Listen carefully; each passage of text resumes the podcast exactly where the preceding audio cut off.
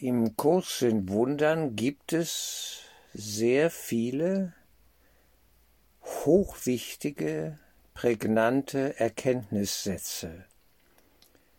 Und zu den hundert wichtigsten würde ich hier den folgenden zählen, so nach meiner bescheidenen Einschätzung, der da lautet Niemand, der schläft und in der Welt träumt, erinnert sich an seinen Angriff auf sich selbst.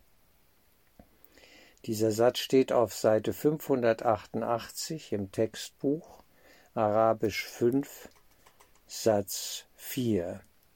Noch einmal. Niemand, der schläft und in der Welt träumt, erinnert sich an seinen Angriff auf sich selbst. Was ist hier genau angesprochen? Es ist in gewisser Weise die Ebene zwei im Traum. Der Traum hat Unterebenen sozusagen im Bewusstsein. Und hier geht es um die Traumebene zwei mit Hinweis auf die Traumebene eins, dass wir uns nämlich selber angegriffen haben. Wir träumen davon, dass wir Gott angegriffen haben. Das ist das Narrativ des Ego-Denksystems. Aber das stimmt so nicht. Wir können Gott gar nicht angegriffen haben, sondern in Wahrheit nur uns selbst. Der Schuss ging nach hinten los, sozusagen.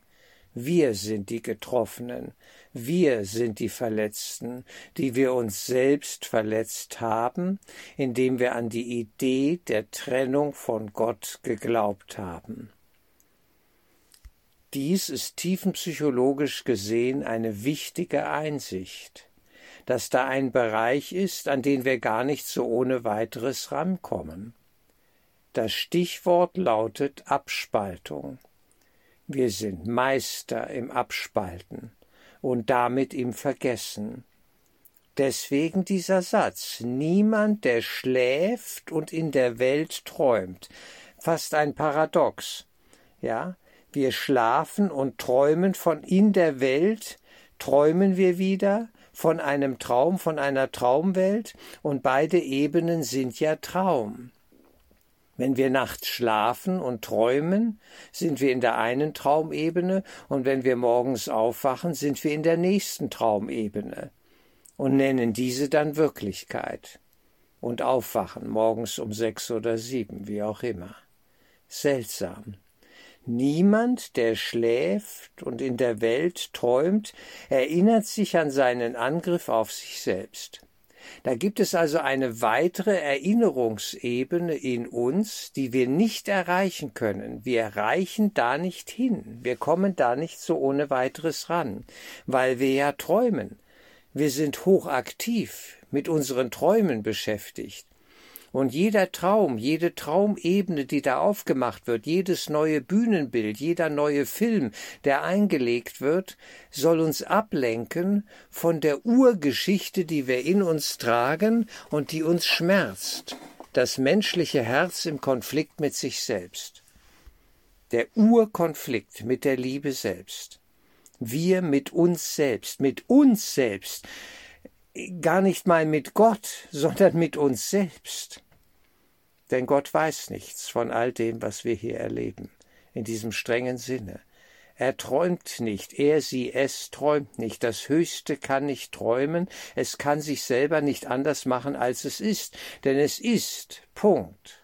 Es ist, absolut, total, in sich eins und im Frieden, mit sich selbst, das Höchste, der reine Geist, die vollkommene Liebe, Weisheit, was auch immer wir da für Worte jetzt bemühen, sie deuten nur hin auf etwas Höheres.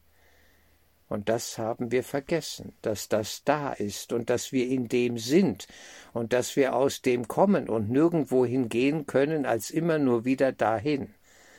In ihm wandeln wir, aber gefangen in einem Albtraum mit mehreren Ebenen. Und dann träumen wir des Nachts und am Tage, und wir träumen immer noch diesen Konflikt, die Spaltung, die Idee der Trennung, diesen Urschmerz, den wir hier in unserem Leben erfahren. Und der nächste Satz sagt es ja dann. Niemand glaubt, es habe wirklich eine Zeit gegeben, als er nichts von einem Körper wusste und sich die Welt niemals als wirklich hätte vorstellen können.